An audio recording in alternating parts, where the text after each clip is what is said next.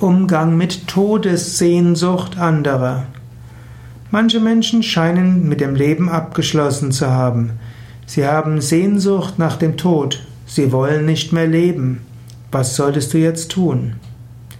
Ist eine schwierige Frage. Zum einen kann man überleben, überlegen, ist der andere selbstmordgefährdet? Wäre es vielleicht eine Pflicht, andere darauf aufmerksam zu machen?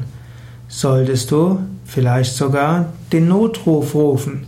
Vielleicht ist die Todessehnsucht so stark, dass der andere sich etwas antun will und muss jetzt in die Psychiatrie, dass er davon abgehalten wird. Vielleicht hat der andere aber auch nur eine schwierige Erfahrung gehabt und weiß nicht weiter, was er machen soll im Leben. Vielleicht ist jetzt der Zeitpunkt, dass er oder sie Yoga und Meditation übt, auf den spirituellen Weg geht, den spirituellen Weg vertieft. Vielleicht hilft es, mit ihm oder ihr über Spiritualität zu sprechen.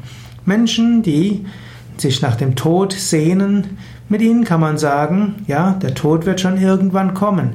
Wenn du jetzt feststellst, dass dein bisheriges Leben nicht so gut funktioniert hat, es gibt noch eine Alternative.